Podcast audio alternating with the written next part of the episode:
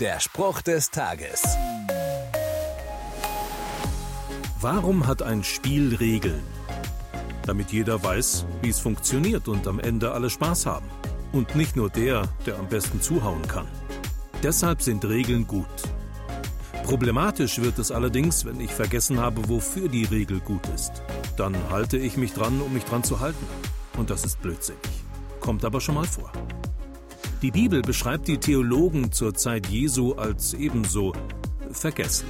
Da hat Jesus am Sabbat einen Gelähmten geheilt, der nun fröhlich mit seiner Matte herumspaziert, und sie mosern ihn an. Du darfst am Sabbat nicht heilen. Es ist gegen das Gesetz, diese Matte herumzutragen. Ein Wunder gegen die Spielregeln. Giltet nicht. Und verkennen dabei völlig, dass das Wunder von dem kommt, der die Regeln überhaupt erst gemacht hat. Der Spruch des Tages steht in der Bibel. Bibellesen auf bibleserver.com.